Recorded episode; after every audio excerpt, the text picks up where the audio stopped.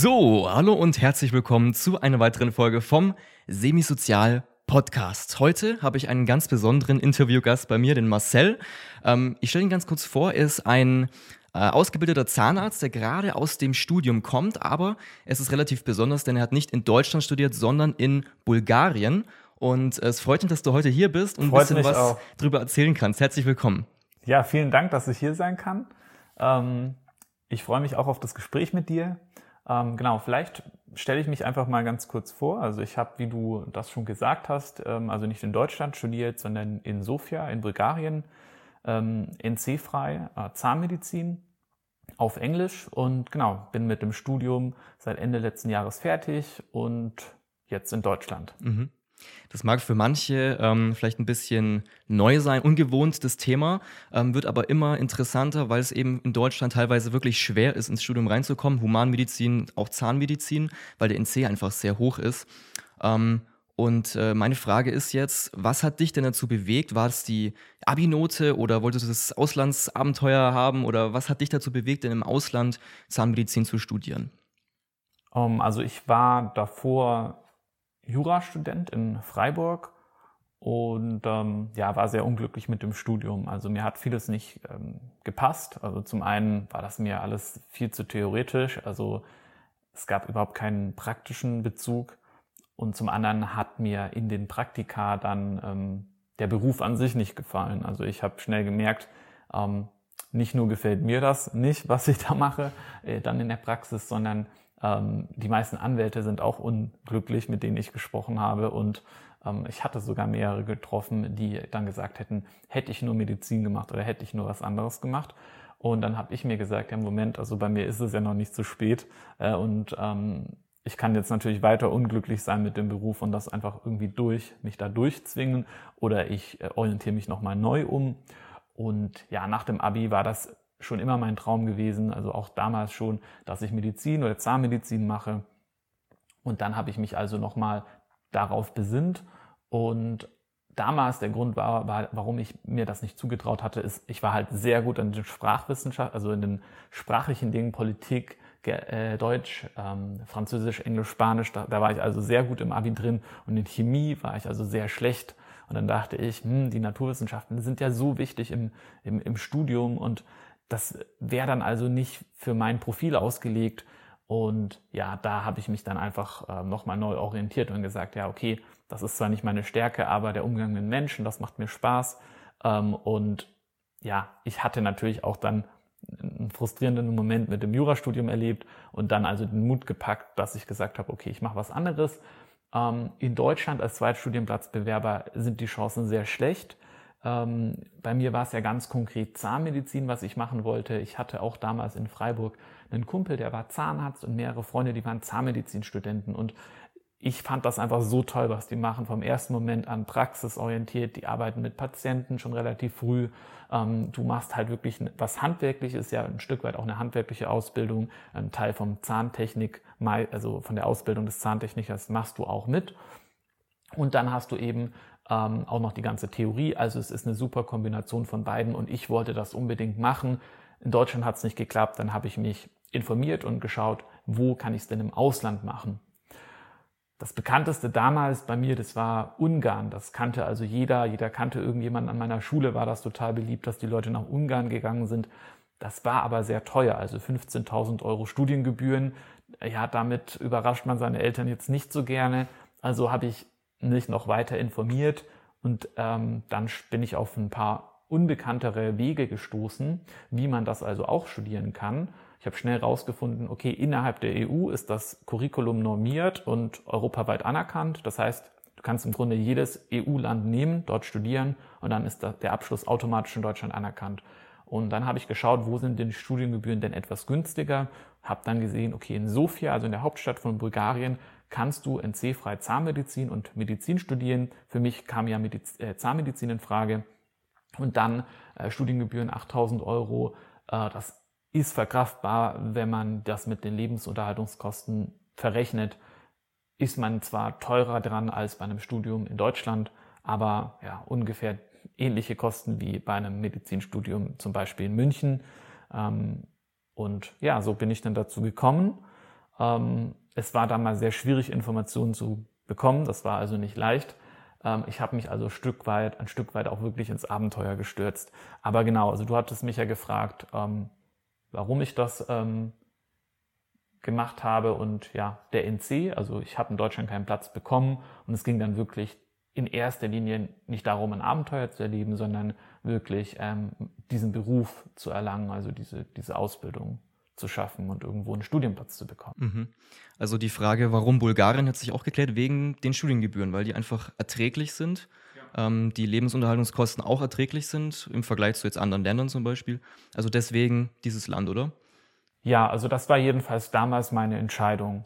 Heute sehe ich noch viele andere Gründe, die dafür sprechen, aber das habe ich damals alles nicht gewusst. Ich mhm. hatte wirklich ein sehr altmodisches Bild von Bulgarien im Kopf man muss auch sagen, damals war es auch noch mal ein bisschen anders. Ähm, aber mein Vater kommt aus der Türkei, meine Mutter aus Deutschland. Und es gibt auch so eine gewisse Realität, Rivalität zwischen Bulgaren und Türken. Die sind ja Nachbarn, das ist ja häufig so.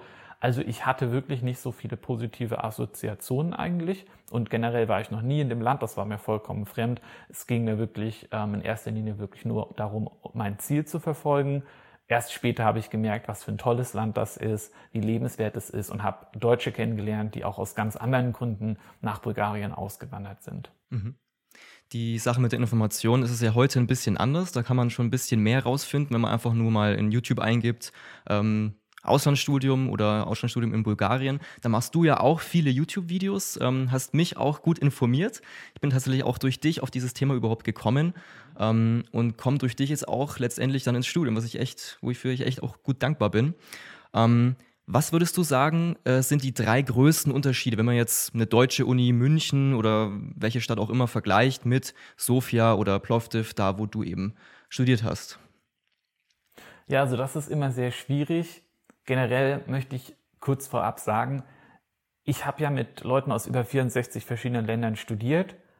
In jedem einzelnen dieser Länder sind die Leute davon überzeugt, dass ihr Gesundheitssystem im Grunde am besten ist. Es gibt zwar Länder, wo das Budget sehr gering ist, aber die glauben trotzdem, dass zumindest ihre akademische Ausbildung besser ist als in anderen Ländern. Ähm, und viele glauben auch, dass ihr Bildungssystem das Beste ist. Also generell, wenn wir jetzt über Deutschland sprechen, das ist total subjektiv, weil ja, wenn wir jetzt mit einem Schweden sprechen, wenn wir mit jemandem aus der Türkei sprechen, wenn wir mit jemandem aus Griechenland sprechen, die würden alle von ihrem Land sagen, dass es das Tollste ist. Deswegen, das möchte ich vorweg sagen, das ist mir immer aufgefallen. Ähm, nicht nur wir Deutschen denken, wir sind die Tollsten, sondern die anderen auch. Ähm, jetzt im Vergleich mit München, das fällt mir also schwierig. Ich habe ja zwar studiert in Deutschland, aber eben nicht äh, Zahnmedizin, habe also jetzt keinen direkten Vergleich. Ich kenne aber Leute, die Zahnmedizin in Deutschland studiert haben und dann ähm, aus verschiedenen Gründen ins Ausland gewechselt haben und die den direkten Vergleich haben. Ähm, ich würde sagen, der größte Unterschied ist wirklich, dass bei den Humanmedizinern, dass du in, im Ausland, also zumindest in Bulgarien, eben diese Kleingruppen hast, also maximal zehn Personen. Ich glaube, mittlerweile sind es elf, mit denen du anfangen darfst. Es gibt dann aber immer welche, die wechseln nach Deutschland zurück, sodass die Gruppen, also bei mir war die Gruppe sieben Leute und, in, und du hast also diese kleinen Gruppen, in denen du unterrichtet wirst.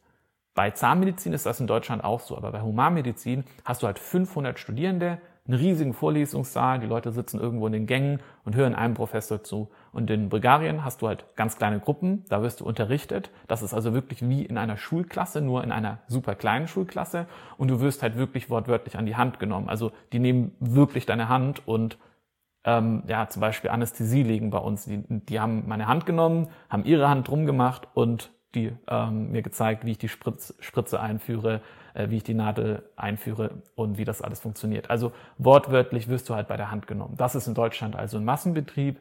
In der Zahnmedizin ist das nicht so, aber in der Humanmedizin ist das Massenbetrieb. Ähm, das ist also der größte Unterschied, würde ich sagen. Mhm. Jetzt mal ein bisschen in deine subjektive Wahrnehmung. Ähm, du bist ja aus Deutschland nach Bulgarien gegangen, praktisch äh, ausgewandert fürs Studium. Du warst ja die volle Zeit dort. Ähm, wie hat's wie hat es, ähm, wie hat es sich angefühlt, ähm, jetzt das Land zu verlassen? Du hattest ja Beziehungen hier, Familie, Freunde, was auch immer. Ähm, aber gleichzeitig deinen Traumstudienplatz ähm, hast du dir besorgt. Wie hat es sich angefühlt? War es das für dich wert oder ähm, Hat es sich ein bisschen aufgehoben? Hat es das irgendwie wert gemacht dadurch? Wie, wie war das für dich? Genau, also man ähm, wandert aus. Mittlerweile würde ich sagen, die meisten Studenten, die jetzt zuschauen und insofern studieren, es sind ja auch auf meinem Kanal jetzt einige dabei, die wandern gar nicht aus. Also die sind wirklich nur während der Vorlesungszeit dort und während der vorlesungsfreien Zeit sind sie in Deutschland bei ihrer Familie, bei ihren Freunden. Am Wochenende fliegen viele heim.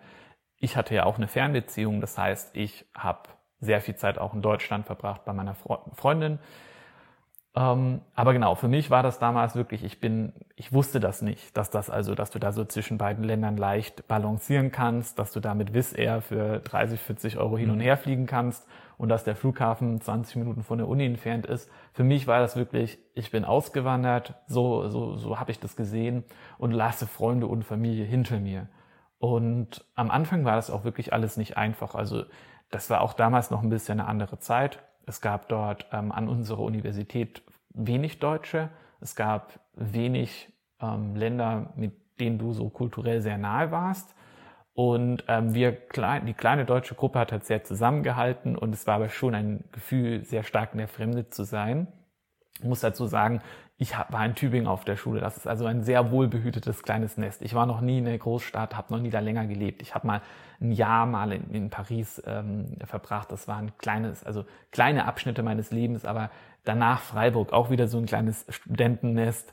Also in sehr wohlbehüteten Orten. Und dann bin ich also in die große Stadt gekommen.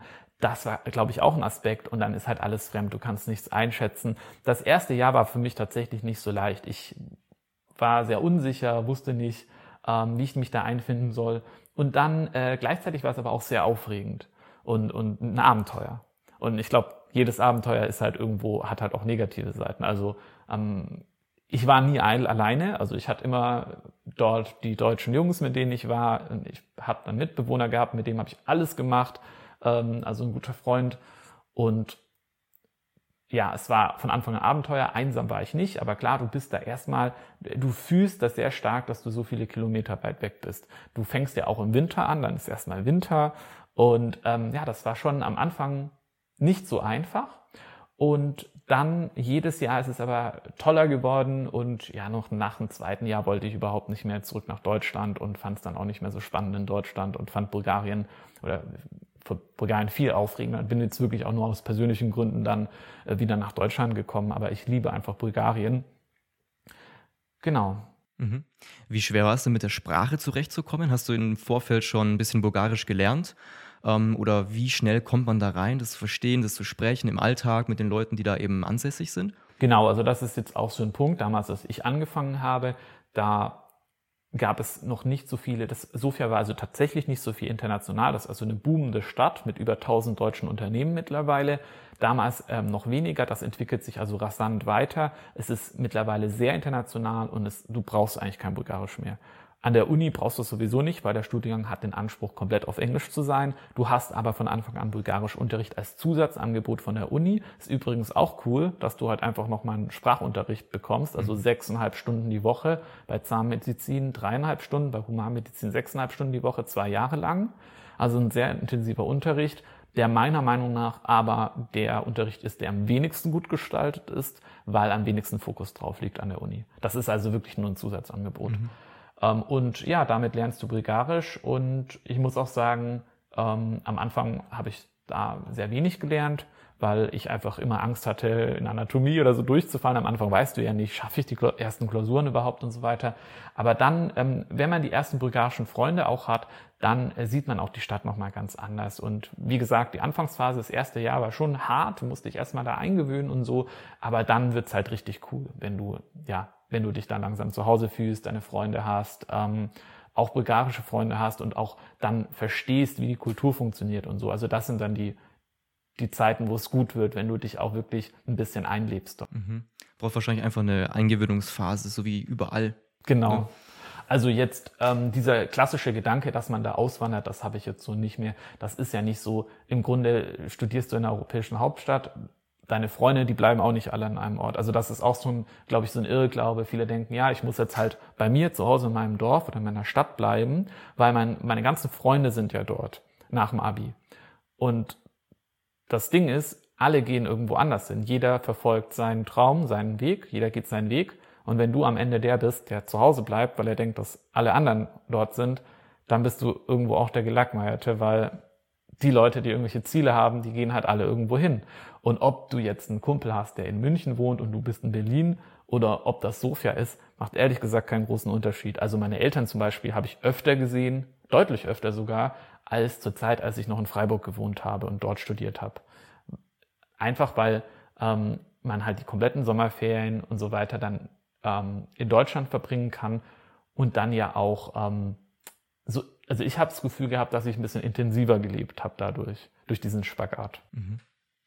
Wie hat das mit deiner Beziehung funktioniert? Also ähm, da muss man sich ja bestimmt darauf einlassen, sich nur am Wochenende zu sehen, äh, nicht jedes Wochenende wahrscheinlich. Ich weiß nicht, wie oft bist du zurückgeflogen? Hat das gut geklappt alles? Ja, also das ist tatsächlich natürlich ähm, eine Einstellungssache. Man muss also sehr committed sein und dann geht das gut. Interessanterweise haben super viele in, insofern von deutschen Fernbeziehungen. Also das ist sehr, sehr häufig. Ich würde sagen, fast die Hälfte von den Studenten, die einen Partner haben, haben eine Fernbeziehung. Ähm, das ist also schon interessant. Ähm, bei mir hat das sehr gut geklappt. Ähm, alle drei Wochen sieht man sich ungefähr, aber dann halt sehr lange und dann macht man halt nur was mit der Person. Also so haben wir das gemacht und so machen es auch viele andere. Also zum Beispiel waren halt immer zusammen im Urlaub. Ähm, das Coole ist halt, wenn man sich dann sieht, dann macht man halt nichts für die Uni oder fokussiert sich wirklich auf, auf die Beziehung. Und wenn man dann in Sofia ist, fokussiert man sich halt komplett aufs Studium oder auf Arbeit. Und genau, so hat das bei uns gut geklappt. War natürlich nicht immer so einfach. Uns hat dann noch die Corona-Krise in die Karten gespielt, weil wir dann Online-Unterricht hatten ein Jahr lang und dann zusammen in Deutschland die Zeit verbringen konnten. Mhm, praktisch, ja. Genau. Ähm, du bist jetzt fertig mit dem Studium. Ähm, du hast jetzt das Staatsexamen in der Tasche. Wie geht es jetzt für dich weiter? Also das Studium ist ja jetzt anerkannt. Du bist wie jemand, der in Deutschland auch Zahnmedizin studiert hat. Ähm, was ist dein nächster Schritt? Genau, also ich fange eine Weiterbildung an ähm, in der Kieferorthopädie. Also das ist eine ja, Richtung in der Zahnmedizin, die du einschlagen kannst. Und ich habe ein Unternehmen gegründet, ein Personaldienstleistungs-, also Personalvermittlungsunternehmen für Ärzte, also eine Ärztevermittlung äh, auf Deutsch. Ähm, aber auch andere Gesundheitsberufe sind da dabei, zum Beispiel Apotheker, weil ich ja den Kontakt habe nach Osteuropa und ähm, das eben sehr gefragt ist. Also in Deutschland gibt es ja Personalmangel, das hast du bestimmt in der Pflege auch sehr stark zu spüren bekommen. Und ähm, ja, ich habe ja, also habe ja diese kulturelle Nähe, ähm, ich habe die Kontakte in Osteuropa und ähm, das habe ich also jetzt erstmal in Vollzeit betrieben und ähm, eine Studienplatzvermittlung ähm, für Deutsche, die im Ausland studieren möchten. Und ähm, genau, im Oktober geht es jetzt für mich los, ähm, Teilzeit mit einer Weiterbildung. Mhm. Ähm, zur Weiterbildung. Äh, du arbeitest dann in einer Zahnarztpraxis oder Kieferorthopädiepraxis. Ähm, hast du eine Einschätzung, wie dein Auslandsstudium bei den Kollegen ankommt? Also gibt es da Vorurteile, ah, der hat in Bulgarien studiert, das kann ja nicht so gut sein oder äh, sind die sogar begeistert davon, dass du das gemacht hast? Ähm, wie ist das denn in Deutschland so angesehen? Ja, also das ist ganz unterschiedlich. Ähm, die meisten Zahnärzte, die ja Arbeitgeber sind, also bei, bei uns sind es ja wirklich Zahnärzte, die sind also meistens etwas älter und haben meistens viel Lebenserfahrung und können Menschen meistens ganz gut einschätzen. Und so das generelle Feedback ist halt immer, dass es halt darauf ankommt. Also ich glaube, junge Leute haben halt oft sehr viele so Vorurteile ähm, und ältere Menschen schauen sich, also so ich den Eindruck habe, die schauen sich halt die Leute individuell immer an. Und ähm, das ist unterschiedlich. Manche haben mir gesagt, meine besten Ärzte, die kommen aus Bulgarien, meine besten Zahnärzte. Ähm, ist ja dann auch wieder die Frage aus der Sicht des Arbeitgebers, was ist ein guter Zahnarzt? Ähm, ist es der, der jetzt sehr viel Umsatz für die Praxis macht? Ist es der, der sehr auf sehr hohem Niveau behandelt? Ist es der, der sich sehr viel Zeit nimmt und so weiter? Also gibt es ja auch wieder verschiedene Kriterien, kommt dann auch wieder darauf an, welcher Arbeitgeber sieht was als gut an. Und ähm, genau, also man hört sehr unterschiedliche Sachen. Ähm, das Feedback ist sehr positiv. Also generell ist es so mo momentan in der Zahnmedizin, genau wie in der Humanmedizin, es gibt einfach einen Ärztemangel und ähm, man kämpft um Zahnärzte. Also man buhlt richtig um darum, jemanden zu bekommen. Und ähm, selbst ausländische Ärzte werden mit Kusshand genommen, ausländische Zahnärzte, also um, auch um die wird gekämpft. Wenn du jetzt als Muttersprachler Deutsch sprichst, im Ausland studiert hast, ähm, wirst du also problemlos einen Job bekommen.